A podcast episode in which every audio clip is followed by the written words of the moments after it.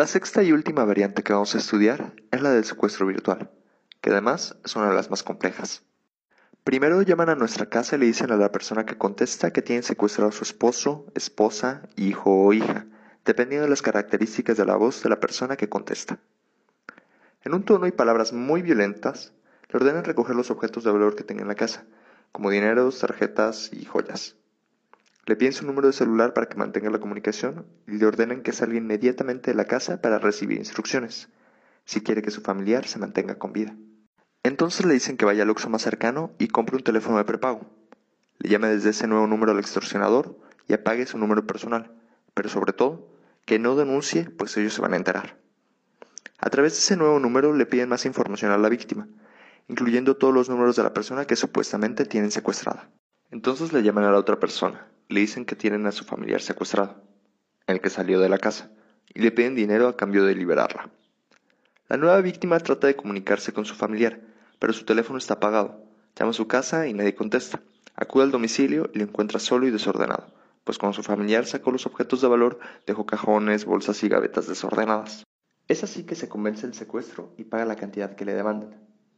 Horas después, cuando la primera víctima decide regresar a la casa después de no volver a tener noticias de los supuestos secuestradores, ambos se dan cuenta del engaño.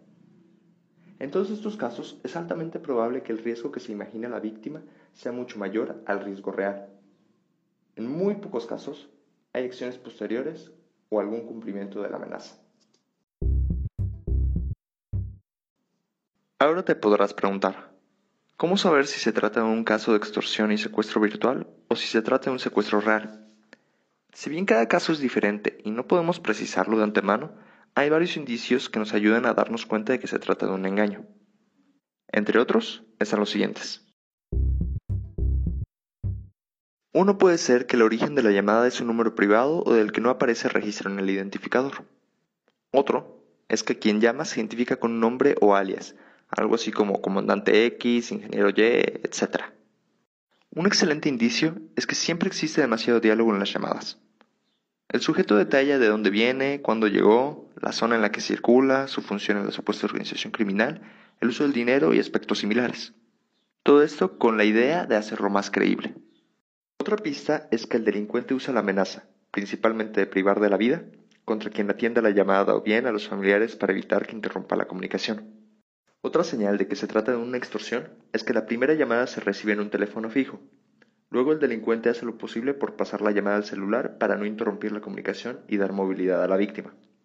Después pide dejar el teléfono fijo descolgado, lo que causará alerta en los familiares. Otro indicio es que el extorsionador simula que tiene una víctima con él. Para ello hace uso de la herramienta de comunicación tripartita o conferencia, que puede detectarse con facilidad si se pone atención pues la supuesta víctima se escucha en un tono más bajo o lejos.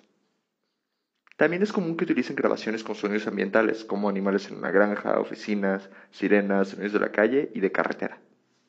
La última pista es que el delincuente exige un pago al inicio y luego aceptará los recursos que tengas a la mano. Además, solicita los pagos a través de depósitos bancarios o envíos de dinero, pues no cuenta con estructura ni capacidad para realizar los pagos de forma directa, a excepción de aquellos casos en donde las víctimas, mediante amenazas del mismo tipo, acuden para recoger los pagos y realizar los depósitos.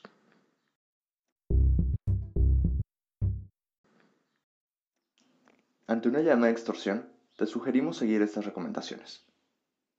Antes que nada, mantén la calma y cuelga. Valora con objetividad la situación planteada y no te dejes dominar por el impacto emocional. El que alguien tenga información tuya no significa necesariamente que represente un riesgo real. Segundo, interrumpe la llamada y verifica si la situación que se plantea es real o no, llamando al familiar, por ejemplo. Si recibes una nueva llamada del mismo número, no la contestes, y si utilizan un nuevo número para hacer otra llamada amenazante, cuelga. Si es el teléfono de tu casa, de ser posible y tras dar aviso a la familia, descuelga el auricular por algunas horas para evitar que insistan. En tercer lugar, no cedas ante las exigencias económicas o demandas del extorsionador ni trates de negociar. Esto también significa no realizar recargas telefónicas o depósito alguno.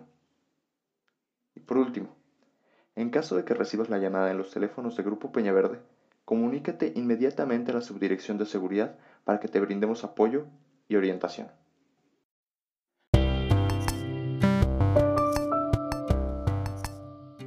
Recordemos, a manera de conclusiones, lo que te he platicado. La principal arma de los extorsionadores es la comunicación que mantienen contigo. Al cortar esa comunicación, les quitas esa arma. Por lo tanto, en cuanto identifiques que se trata de una extorsión telefónica, mantén la calma y cuelga. En Grupo Peñaverde nos preocupamos por tu bienestar. Nos interesa tu integridad y queremos que tú y los tuyos vivan tranquilos.